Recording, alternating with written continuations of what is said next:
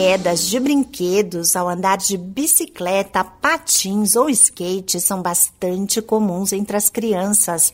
Por isso é importante que os pais adotem alguns cuidados durante as brincadeiras, como o uso de capacetes, joelheiras, entre outros. Brincar ao ar livre é fundamental para o desenvolvimento dos pequenos, promove autonomia e habilidades de convivência social, mas os responsáveis devem ficar atentos.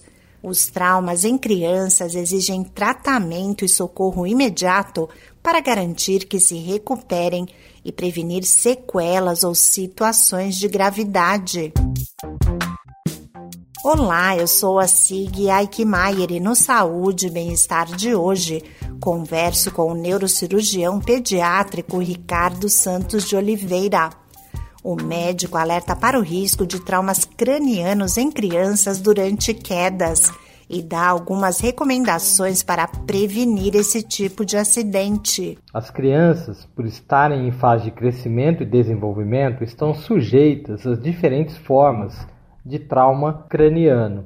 Entretanto, algumas condições aumentam o risco, como nos esportes e algumas brincadeiras.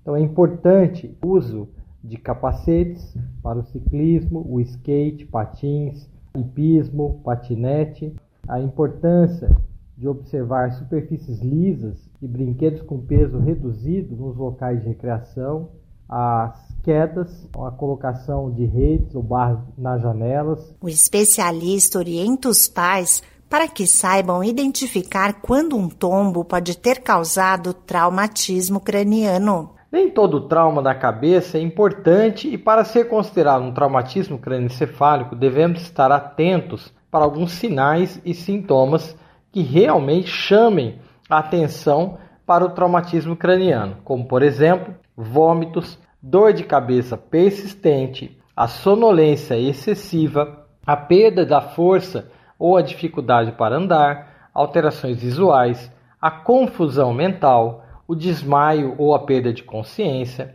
alterações na memória, o esquecimento pós um traumatismo, uma batida na cabeça, deformidades na cabeça ou afundamentos que são visíveis, qualquer alteração neurológica nova. Todos esses sinais e sintomas são indicativos da necessidade de levar a vítima até um pronto atendimento para que seja devidamente avaliada.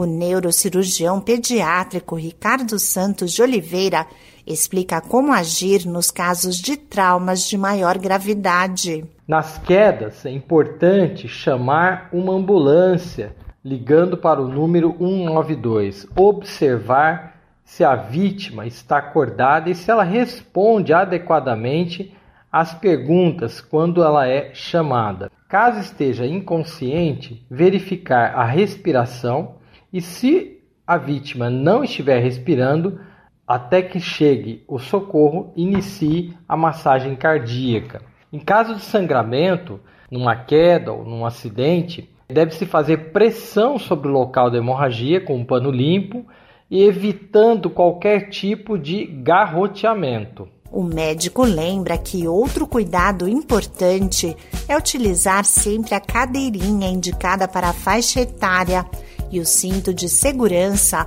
ao transportar crianças em veículos. Elas devem ser sempre acomodadas no banco traseiro, sem a possibilidade de conseguir abrir o vidro ou a porta do carro. Esse podcast é uma produção da Rádio 2.